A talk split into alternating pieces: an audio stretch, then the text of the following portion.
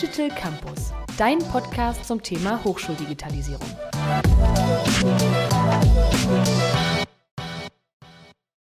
Hallo und herzlich willkommen zu Digital Campus, dem Podcast zum Thema Hochschuldigitalisierung.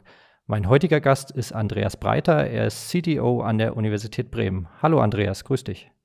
Einen wunderschönen guten Morgen. Ja, ich habe mich sehr gefreut, dass wir äh, das jetzt hingekriegt haben, dass wir uns sprechen. Ich hatte in meinen Aufzeichnungen gesehen, dass wir uns 2019 in Berlin das letzte Mal physisch äh, gesehen haben, also vor Corona, und ist ja doch eine ganze Weile her.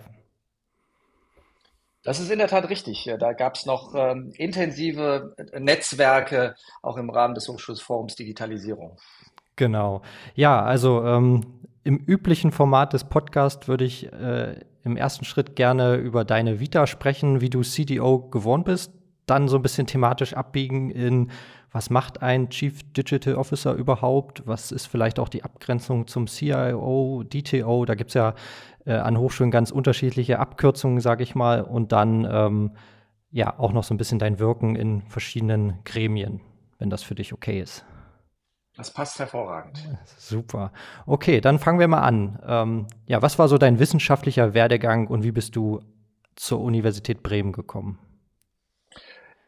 Ich habe, äh, so wie alle anderen auch, äh, studiert, ähm, aber wahrscheinlich äh, für damalige Verhältnisse außergewöhnlich in einem Doppelstudium Soziologie und Informatik an der ähm, Goethe-Uni in Frankfurt. Habe dann ein paar Jahre an einem Fraunhofer-Institut gearbeitet, immer an dieser Schnittstelle zwischen sozialwissenschaftlicher Technikforschung und Informatikmethoden zur Gestaltung von ja, gesellschaftlichen Transformationen mhm. und mit dem Schwerpunkt immer auf Bildung und ähm, hatte dann eine ähm, Promotionsstelle in Bremen ähm, und auch eine Postdoc-Stelle in Bremen, war dann eine, eine Zeit lang in den USA, wie sich das wahrscheinlich immer noch von Informatiker gehört, ähm, an der Columbia University in New York und mhm. bin dann ähm, als Juniorprofessor zurückgekommen an die Uni Bremen mhm. ähm, mit dem Schwerpunkt in der in angewandten Informatik und ähm, so bin ich als Hochschullehrer, ähm, habe ich eben jahrelang in diesem Themenfeld, ähm, damals hieß es wahrscheinlich Computerisierung oder ICT und Bildung gearbeitet, Schwerpunkt eher Schule. Mhm. Ähm, dann aber auch Hochschule, viel auch dazu gearbeitet, wie sich Hochschulen verändern,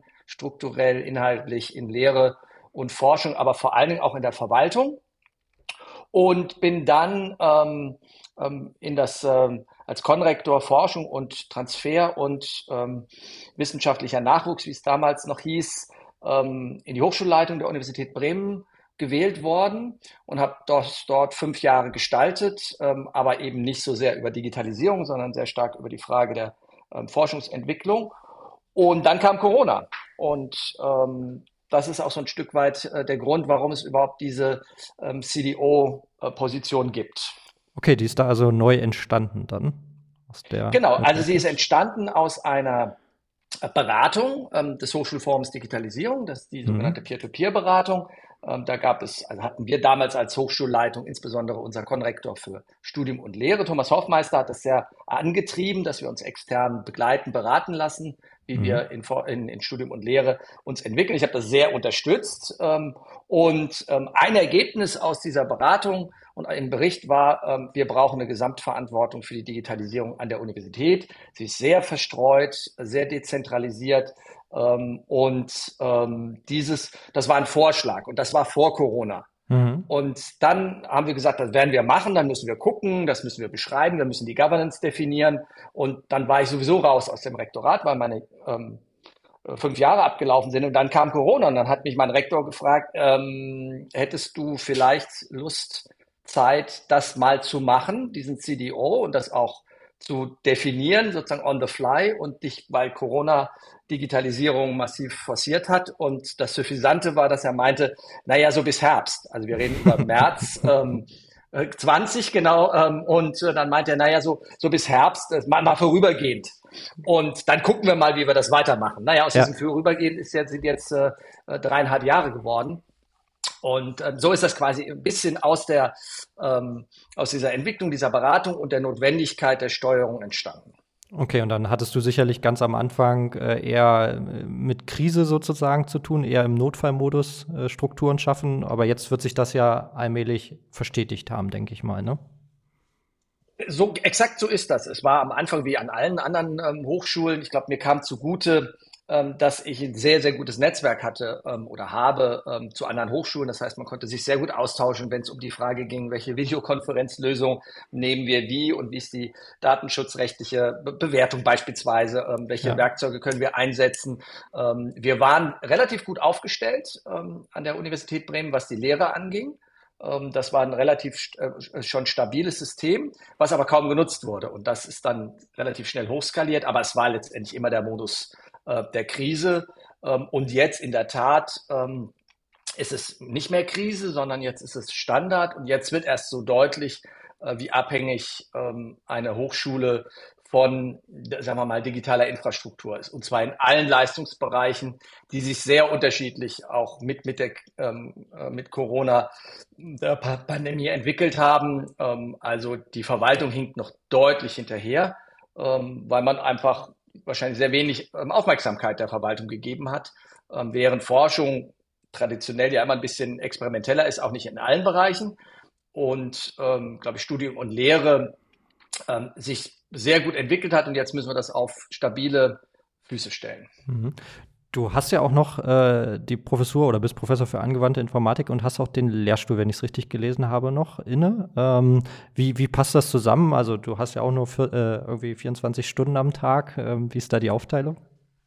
Naja, es ist, ähm, es ist klassisch so, wie die Selbstverwaltung an deutschen Universitäten funktioniert. Es gibt ja auch Menschen, die den Promotionsausschuss vorsitzen oder den Prüfungsausschuss vorsitzen oder mhm. Dekanin sind oder Konrektor. Das sind ja alles äh, Tätigkeiten im Nebenamt. Ja. Ähm, also zumindest in Bremen. Die Rektorin ist äh, diejenige, die äh, ähm, hauptamtlich ist. Ich war ja. auch als Konrektor nur im Nebenamt und so ist das jetzt auch. Also wir haben das so verabredet, dass ich äh, einen bestimmten Anteil ähm, für meine CDO-Tätigkeit ähm, einsetze und den, ähm, als wäre es, ich sage jetzt mal, wie, vergleichbar wie ein Prüfungsausschuss, da gibt es mhm. auch viel zu tun. Ja. Ähm, und ähm, den anderen Teil ähm, ist, äh, ist meine Arbeitsgruppe und das Institut, ähm, in dem wir unter anderem auch zur Digitalisierung von ähm, Hochschulen forschen. Und das, dadurch ergänzt sich das sogar an manchen Stellen ganz gut. Manchmal würde ich mir wünschen, dass ich mich selbst beforsche, aber das ist natürlich nicht äh, äh, möglich. Ja, ja. Ähm, die angewandte Informatik, also ich habe ja selbst auch Informatik studiert, kenne das so ein bisschen, aber vielleicht für die, die äh, nicht so tief drin sind, was heißt das? Was machst du da an deinem Lehrstuhl? Kannst du das nochmal näher erläutern? Genau, nur eine kleine süffisante Nebenbemerkung. In Bremen gibt es keine Lehrstühle. Okay. Äh, wir haben Arbeitsgruppen. Ähm, also es gibt wirklich auch in dem Sinne, und das hat was schon auch mit dem Geist der Universität Bremen zu tun, das wollen wir auch gar nicht. Ähm, okay. Und ähm, insofern sind auch bei uns immer Junior-Professoren absolut und Professorinnen gleichgestellt. Die haben auch ihre Arbeitsgruppen. Ja, was mache ich? Die angewandte Informatik in Bremen ist eine spezielle Interpretation der angewandten Informatik. Also es gibt traditionell in den äh, Informatikstandorten ist die angewandte Informatik dann sowas wie Datenbanken, Informationssysteme. Bei uns ist die angewandte Informatik das, was man unter Anwendung Anwendungen, Auswirkungen und Gestaltung von Informatiksystemen in gesellschaftlichen Teilsystemen versteht. Also wir hatten traditionell in Bremen mit der Gründung der Informatik in den 70er Jahren ähm, auch immer interdisziplinäre Professuren. Eine Psychologin, die sich um Gestaltung von ähm, Bildschirmarbeitsplätzen kümmerte. Ein Jurist, der zum Beispiel das erste Datenschutzgesetz mitgeschrieben hat. Ähm, okay. Ein Ökonom, ne, der sich um Organisation gekümmert hat. Und ich bin eben mit meiner Kombination, äh, mache ich, vertrete ich eben den Bereich, den man vielleicht Informatik und Gesellschaft früher genannt hat. Also immer die Frage, wie können ähm, Informatiksysteme so gestaltet werden, dass sie gesellschaftlich ähm, ver verträglich sind und umgekehrt, was bedeutet das eigentlich für Gesellschaft ähm, mit zunehmender Digitalisierung? Wir arbeiten mit sozialwissenschaftlichen Methoden, wir gestalten aber auch Informatiksysteme. Insofern ist das ein sehr interdisziplinäres Feld. Und ähm, du machst dann aber, denke ich, auch noch Lehre. Ich denke, das gehört ja sicherlich dazu. Ab welchem Semester hat man dich dann im Unterricht sozusagen im Studium? Immer von Anfang an. Also ich finde, dass äh, wir haben mal unseren Informatikstudiengang so umgestaltet. Ähm, also wir haben eigentlich ja drei Studiengänge in der Informatik. Das ist die Informatik selbst, das sind die digitalen Medien zusammen mit der Kunsthochschule und das mhm. ist die Wirtschaftsinformatik zusammen mit ähm, der BWL. Und ähm, wir bieten, ähm, und ich finde das auch sehr wichtig, immer von Anfang an ähm, die, das, äh, die Veranstaltung angewandte Informatik, Informatik und Gesellschaft an, weil wir glauben, und das meint mit wir meint der gesamte Fachbereich, dass es wichtig ist, Studierende von Anfang an für Fragen von Datenschutz bis eben zur sozialverträglichen Gestaltung von Techniksystemen zu sensibilisieren. Ja, cool. Und wie hat sich dann äh, das Studium deiner Meinung nach geändert? Also vermutlich hybrid, nicht alle sind direkt am Campus, manches wird gestreamt, ähm, aber ich nehme auch stark an, dass die Kompetenzen vielleicht sogar gestiegen sind, weil ja der Zugang zu Wissen, also wie man irgendwas programmiert, deutlich leichter geworden sind, oder? Das ist äh, eine unbeantwortete Frage, unbeantwortbare Frage im Moment, weil wir zu wenig Evidenzen haben. Viel ist halt überlagert. Ähm, Kompetenzmessung in Hochschulen ist schwierig ohnehin. Ähm, ja. Da gibt es viel Bauchgefühl. Mhm. Und ich würde sagen, es ist ambivalent. Ähm, und es gibt Indizien dafür, dass äh, bestimmte Kompetenzen deutlich erweitert worden sind. Andere Kompetenzen, zum Beispiel das, äh, das gemeinsame ähm, erarbeiten, auch in, in gemeinsamen äh, Räumen und die nicht virtuell sind, ist natürlich deutlich weniger ausgeprägt gewesen in den letzten Jahren. Auch das merkt man. Ähm, und äh, das, ich warte mal darauf, ich meine, es gibt ja jetzt im Moment genug ähm, Studien, die laufen, dass man so eine gewisse Längsschnittstudie hat, äh, mhm. äh, wie sich das entwickelt, um, um weg von dem Bauchgefühl zu kommen. Es ist hybridisierter. Ähm, die Uni Bremen ist, äh, das hängt auch immer von den jeweiligen Hochschulen ab. Wir sind eine Regionaluniversität mit hohem internationalen Ausschlag. Ja. Das heißt, also sie kommen entweder aus Bremen und umzu, die Studierenden, wie wir das so schön nennen, mhm. und dann sind sie auf dem Campus oder auch nicht. Ähm, und dann haben wir ganz viele, insbesondere in der Informatik, internationale Studierende. Und ja. die sind immer hier. Und diese Kombination erfordert auch, was so Lehr-Lernkonzepte angeht, schon neue und andere Überlegungen. Mhm. Kommen wir noch mal ein bisschen zurück zu der CDO-Tätigkeit, weil, also ich kenne das aus, ähm, aus Hessen, da gibt es ja auch Digitalisierungsbüros, das ist ja auch vom Ministerium so ein bisschen getrieben. Ähm, manchmal heißt es auch DTO, äh, dann oft dann in Kombination mit CIOs. Wie ist das bei euch so strukturell? Also wir haben den äh, CDO als Beauftragten des Rektorats ähm, und nicht, also es gibt ja auch die Version, dass es Vizepräsidentinnen oder ähm, Konrektorinnen sind. Mhm. Das ist bewusst als Beauftragte des Rektorats mit ähm, der Gesamtverantwortung für die Digitalisierung über alle Bereiche etabliert. Mhm. Ähm, wir ähm, suchen gerade einen CIO, also eine okay. Person, die dann für den gesamten IT-Betrieb zuständig ist und natürlich in enger Abstimmung mit dem CDO die Weiterentwicklung der gesamten ähm, IT-Infrastruktur, Anwendungssysteme etc. Ähm, vorantreibt. Und unser, äh, die CDO-Rolle, also die Governance, unabhängig von meiner Person, ist auch so strukturiert, dass CDO immer die Querschnittsthemen auch verantwortet und übernimmt. Mhm. Also zum Beispiel Campus Management, ähm, also alles, was über ähm, die Bereiche der ähm, Hochschule sich erstreckt. Informationssicherheitsmanagement beispielsweise und ansonsten eng mit den Konrektoraten, Studium und Lehre und so weiter und so weiter ähm, ähm, arbeitet und dort ähm, die Digitalisierungsprozesse mit diesen gemeinsam macht, aber die Verantwortung eigentlich in den Konrektoraten bleibt. Okay. Denn ja. es geht ja nicht um die Digitalisierung als Selbstzweck, sondern es geht es ja immer darum, das in einem bestimmten Feld zu machen. Und natürlich bei der Verwaltung ist das die enge Zusammenarbeit mit der Kanzlerin. Ja, okay. Und ähm, was sind da jetzt gerade so deine aktuellen Herausforderungen? Welche Themen beschäftigen dich da in der Rolle? Also wir sind ähm, wahrscheinlich wie andere Hochschulen auch ähm, dabei, ähm, richtig ein systematisches Informationssicherheitsmanagementsystem aufzubauen, was sich auch über alle Leistungsbereiche der Universität erstreckt. Ähm, wir mhm. sind dabei, unser Campus-Management immer wieder ähm, zu konsolidieren und äh, zu überlegen, wie viel Integration und wie viel Modularisierung ist nötig und erforderlich. Und dann haben wir einige Innovationsprojekte, die wir jetzt gestartet haben. Das zeigt so ein bisschen auch diese übergreifende Verantwortung.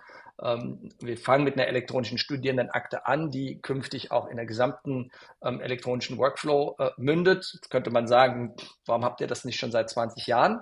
Mhm. Weil eben Universitäten ähm, ein bisschen langsamer sind, äh, was dieses angeht. Und jetzt, ja. und das ist ein großes, und damit ist auch gut. Ähm, das sind Riesenprojekte, wo auch viele Personen innerhalb der Institution, und das sind immer die gleichen Akteure und Aktivistinnen, die einbezogen werden müssen. Das heißt, man muss auch letztendlich, und das haben wir aufgebaut, ähm, ähm was man ähm, Portfolio-Management nennen könnte. Also ja. wir müssen halt schauen, wel welche Vielfalt an Projekten auf der einen Seite und natürlich Betrieb auf der anderen Seite wir eigentlich leisten können in so einer Organisation. Es geht für jede Organisation, aber ein, überhaupt dass die, die Idee zu haben, dass man hier priorisiert und nicht auf Zuruf schöne Projekte machen kann, ähm, das haben wir etabliert und das funktioniert extrem gut.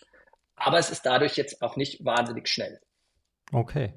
Du hast ganz am Anfang kurz ähm, gesagt, du bist äh, ja Direktor von wissenschaftlicher Direktor von, von einem Institut. Ähm, da würde ich jetzt gerne noch ein bisschen mehr drüber erfahren. IFIP heißt es, ne, glaube ich.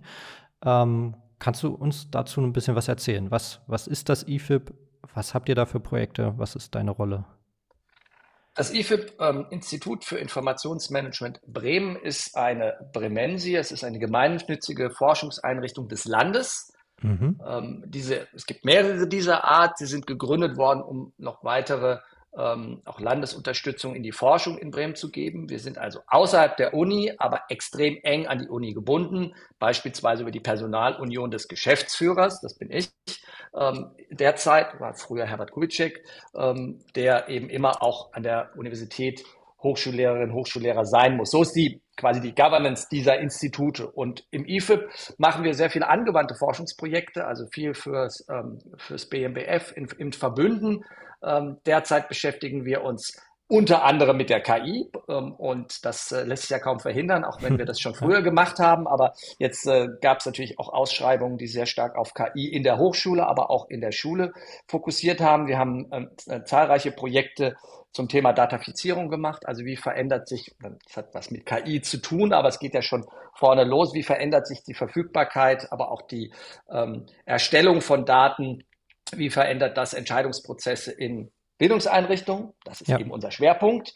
Und ähm, in, in, diesem Kontext haben wir ähm, eine ne Menge Projekte gemacht und sind jetzt gerade dabei, uns ähm, ähm auch mit, mit anderen Hochschulen zusammen nochmal um die äh, Entwicklung von Materialien zur, zu digitalen Kompetenzen im Bereich der MINT-Ausbildung mhm. ähm, für Schulen zu kümmern. Also insofern sind wir, das, das Institut, also in der Uni findet die Grundlagenforschung statt in meiner Arbeitsgruppe und im Institut findet die ähm, angewandte Forschung bis hin zu auch durchaus zur Beratung von Schulträgern, Kommunen ähm, und ähm, Landesministerien statt. Okay, spannend. Wenn du, ja, weil ich glaube, das wäre ganz äh, spannend mal zu hören, wenn du ein Projekt mal hervorheben könntest, wo du sagst, das war echt gut, das hat irgendwie echt was bewegt. Äh, hast du da eins im Kopf? Also ich habe auf jeden Fall eins im Kopf, wo wir, was vielleicht ein bisschen ungewöhnlicher ist, äh, wir haben gemeinsam mit Musikwissenschaftlern ähm, Verfahren entwickelt, wie man äh, Musiklehrkräfte ähm, dabei unterstützen kann, also Musikkompetenzen im Unterricht zu fördern und wie das mit äh, digitalen Verfahren geht. Das Beispiel war, dass äh, mittlerweile auch viel in der Musik gearbeitet wird, natürlich mit Tablets und mit Musik-Apps. Ähm, ich nenne jetzt mhm. mal keinen Hersteller, aber die meisten haben wahrscheinlich eine Vorstellung davon, was damit gemeint ist. Und ähm, äh, wie kann man sozusagen auch mit KI-Methoden ähm, Lehrkräfte dabei unterstützen? Man muss sich das so vorstellen, ähm, wenn, ne, wenn Schülerinnen und Schüler ähm, in Gruppe auch was produzieren als Musik, ähm, dann ist jetzt schon die erste Herausforderung, wenn Sie dann äh, präsentieren, zum Beispiel in einem Chor oder in einem Orchester, ähm, herauszuhören, wer eigentlich was gemacht hat. Ja. Ähm, das äh, können sehr gut Geschulte mit ihren Ohren, aber dafür ist die Technik wunderbar. Das heißt, äh, wir haben Systeme entwickelt, wo wir dann auch äh, das visualisiert haben. Ähm, also da geht es darum, ne, zum Beispiel Stimmhöhe, Rhythmusgefühl ähm, etc. und haben es auch versucht zu entwickeln in der Form, das nennt sich Color Piano, dass wir nicht ähm, an den Vorkompetenzen der Schülerinnen und Schüler ansetzen, denn mhm. wir wissen aus der Forschung, wer Klavier spielen kann, Geige, Flöte, Noten lesen, hat in der Schule einen riesen Vorteil. Aber es gibt andere Kulturkreise, die haben keine Noten und sind ja. trotzdem unfassbar musikalisch. Und dieses sozusagen auszwischen, da haben wir sehr viel mit Musiklehrkräften gearbeitet und es sind richtig tolle Ergebnisse ähm, rausgekommen, die auch genutzt, die auch heute noch genutzt werden. Das ist ja die Idee der angewandten Projekte, ähm, dass äh, die Ergebnisse auch nutzbar und äh, nützlich sind, die auch genutzt werden in Schule ähm, und einen kleinen Beitrag zu leisten, dass Musikunterricht ähm, vielleicht noch ein Stück spannender wird. Ja, total spannend. Äh, ich habe in meiner Vergangenheit tatsächlich auch im Chor gesungen äh, und habe so ein Chorleiterdiplom und ich kann da gut reinfühlen, wie schwer das ist, so Stimmen raus, äh, rauszuhören. Also total, total spannend, auch das mit IT zu koppeln. Ähm, klasse. Wir hatten vorhin schon kurz das Thema Hochschulforum für Digitalisierung Du hattest auch jetzt, wenn ich es richtig gesehen habe, erst neulich wieder in so einem Projekt mitgearbeitet, HFD Lead oder zumindest die Universität Bremen. Ähm, kannst du uns darüber noch mal ein bisschen was erzählen, was man da in dem Bereich dann macht? Also das Hochschulforum Digitalisierung hat natürlich ganz unterschiedliche Vernetzungsangebote und Vernetzungsformen. Das eine hatte ich am Anfang gesagt, sind diese Peer-to-Peer-Netzwerke, wo man also ähm, sich als Uni bewirbt, richtig mit einem Konzept, was man eben hat, äh, äh, unterstützt bekommen möchte. Und dann kommt eine Gruppe von fünf Personen. Das sind Mitglieder äh, aus Hochschulleitungen, sagen wir Digitalisierungsexpertinnen, aber auch Studierende. Die kommen dann an die Hochschule für äh, zwei Tage und sprechen mit ganz vielen Gruppen. Das ist quasi das, äh, das Peer -to, die Peer-to-Peer-Beratung.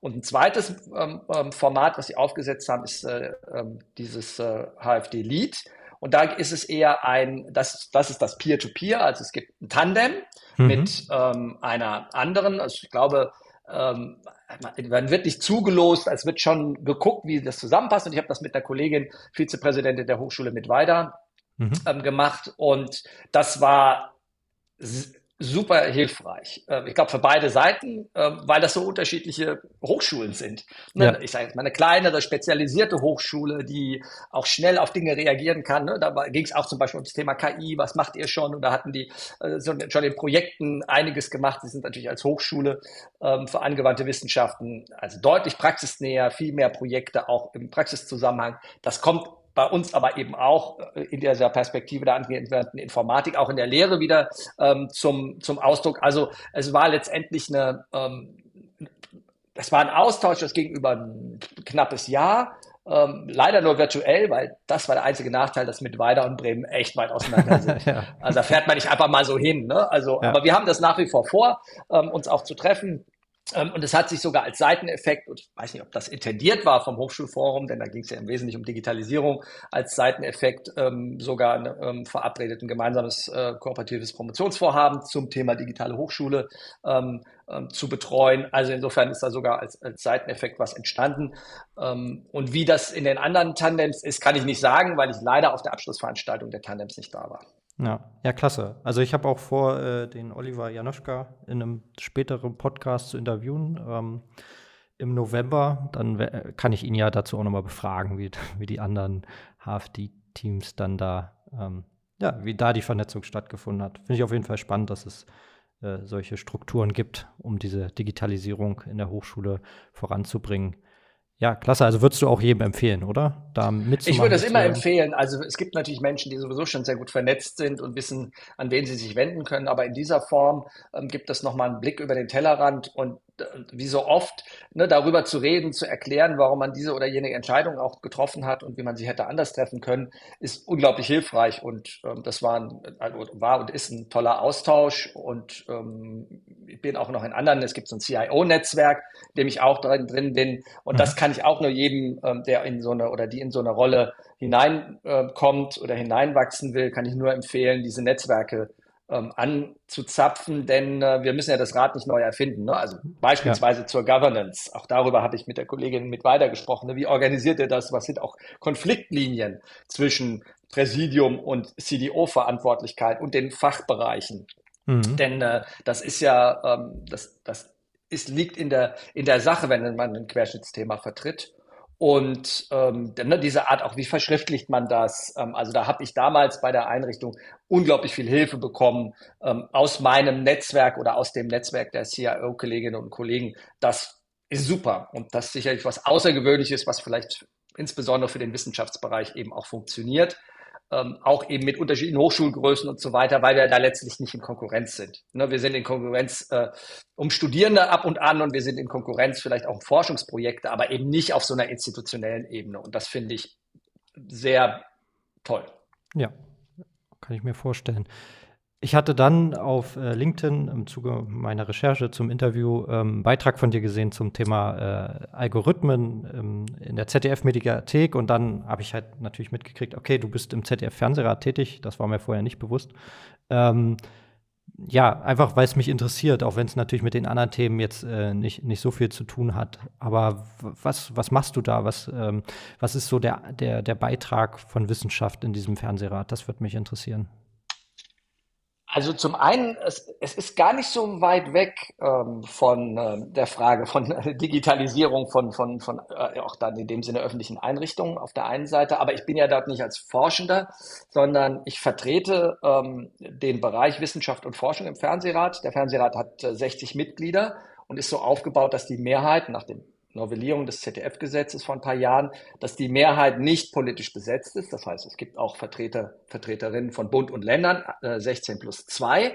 Mhm. Ähm, und dann sind die ähm, ähm, typischen gesellschaftlichen Organisationen, Kirchen, Gewerkschaften, Verbände vertreten und 16 Mitglieder der sogenannten Zivilgesellschaft. Mhm. Da kann man jetzt einen eigenen Podcast drüber machen, wie die äh, ausgewählt sind und wie Zivilgesellschaft definiert ist. Aber ein, ein, und die Bundesländer nominieren für diese zivilgesellschaftlichen Vertreter und nach Gesetz nominiert Bremen für Wissenschaft und Forschung. Ah ja, okay. Ähm, mhm. und ähm, andere Bundesländer für andere Dinge. Ne? Berlin zum Beispiel fürs Internet, äh, Bayern für die Digitalisierung, Baden-Württemberg für den Verbraucherschutz. Also so ist das verteilt, kann man mhm. nachlesen. Mhm. Und ähm, das heißt, ich vertrete dort die Zivilgesellschaft insgesamt im im Aufsichtsgremium des ZDF, der Fernsehrat, ähm, ist für das Programm zuständig.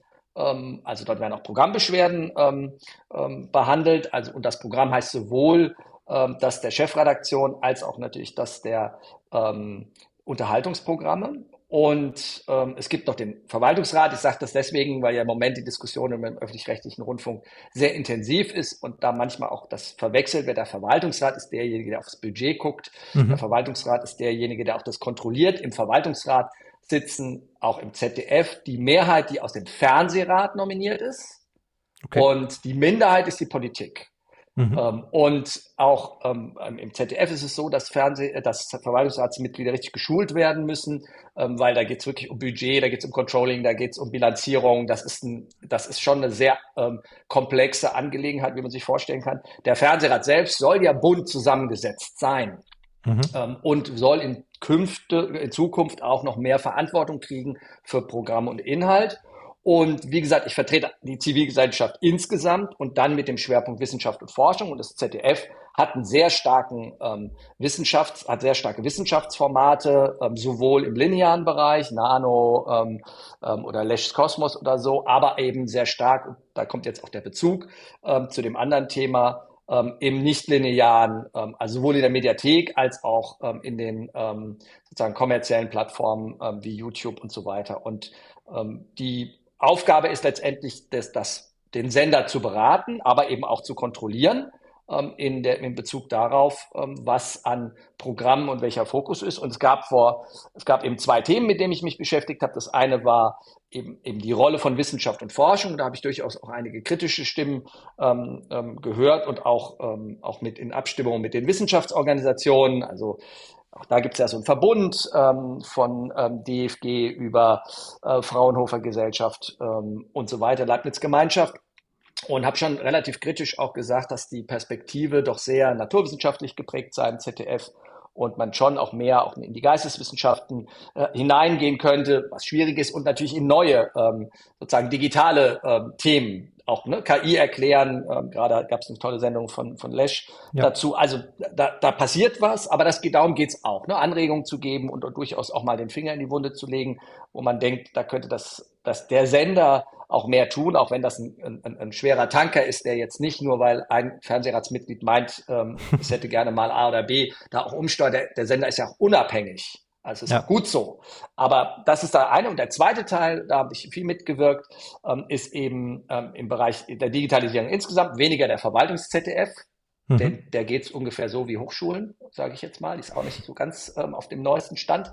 Und ähm, aber das, die Mediathek, die ja vom ZDF aus entwickelt wurde und mittlerweile auch ähm, zusammen mit der ARD gemacht wird, aber eben in, in einem sehr intelligenten Verweissystem und dort, ähm, und das hat mich sehr fasziniert, wirklich auch wissenschaftsbasiert Algorithmen entwickelt werden. Sie nennen das öffentlich-rechtliche Algorithmen, also eine Transparenz von Algorithmen mhm. ähm, in ja. Bezug auf die Empfehlungssysteme. Und das ist meines Erkenntnis nach einmalig. Also natürlich macht das YouTube ähm, und, und TikTok und so weiter nicht ihre Algorithmen ja, ja, du weißt offenlegen. Ja nicht, genau, was, wie das Du weißt es nicht, ja, ne? Und, ja. und im ZDF, also in der Mediathek und jetzt ja auch in der ARD, ist das transparent. Man kann sich alles über alles informieren. Es gibt eine Webseite dazu, wo das erklärt wird, ne? also wie das, ne, wie auch ähm, sozusagen es gemischt wird, warum ich äh, eben ähm, sehe, ne, du, du kriegst jetzt das empfohlen, weil, und da gibt's ja verschiedene Logiken, ne, weil du ähnliches äh, schon ganz oft geguckt hast, weil andere, die das geguckt haben und so weiter. Also diese mhm. Art wird erklärt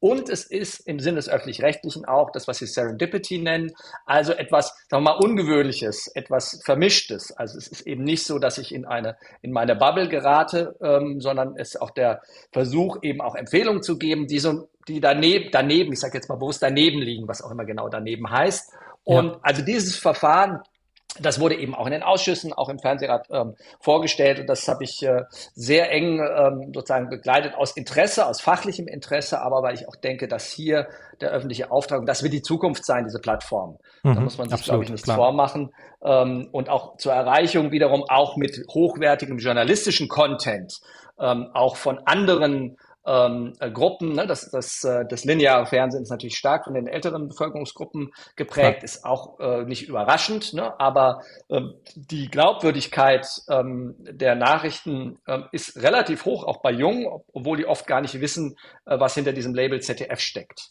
Mhm. Und die gucken das nicht im Linearen, sondern sie gucken es auf YouTube oder in der Mediathek oder wo sie es auch immer finden. Ja. Ähm, und ähm, in, insofern, wie man das weiterentwickelt und dort transparente Algorithmen schafft, die auch ein Vertrauen schaffen darin, ähm, was äh, so ein Sender macht, das ist äh, unabdingbar. Und das finde ich schon sehr gut, äh, wie sie das gemacht haben. Deswegen habe ich da auch mich so ein Stück mehr vielleicht engagiert, als es vielleicht als Fernsehratsmitglied so üblich ist. Total spannend. Äh, ich danke dir, Andreas. Ähm, das war jetzt ein kurzer Ausflug äh, durch verschiedene Themenfelder. Ähm, hat Spaß gemacht. Ich hoffe, auch die Zuhörerinnen äh, ja, haben einiges gelernt noch zu verschiedenen Themenfeldern. Wie es bei uns, bei mir im Podcast üblich ist, hat der Gast das letzte Wort. Von daher, Andreas, Dankeschön und jetzt ist nochmal dein letztes Wort. Mein letztes Wort, mein letzter Wunsch wäre, dass äh, sozusagen der, der Hochschul-IT eine ähnliche Aufmerksamkeit oder Hochschuldigitalisierung geschenkt würde wie ähm, bei den Schulen. Also Stichwort Digitalpakt Hochschule. Ich halte das für unabdingbar, um, um hier ähm, weiterzukommen, auch wenn die um, Hochschulen an manchen Stellen schon ähm, anders gelagert als die Schulen ein Stück weiter sind. Und was mir wirklich ähm, aufgefallen ist jetzt in den letzten Jahren und auch da ähm, würde ich mir wünschen, noch ein bisschen mehr Aufmerksamkeit ist äh, sozusagen die Hochschulverwaltung, auch die Menschen in der Hochschulverwaltung arbeiten. Denn ich glaube, eine digitale Hochschule funktioniert nicht ohne digitale Hochschulverwaltung. Digital Campus, dein Podcast zum Thema Hochschuldigitalisierung.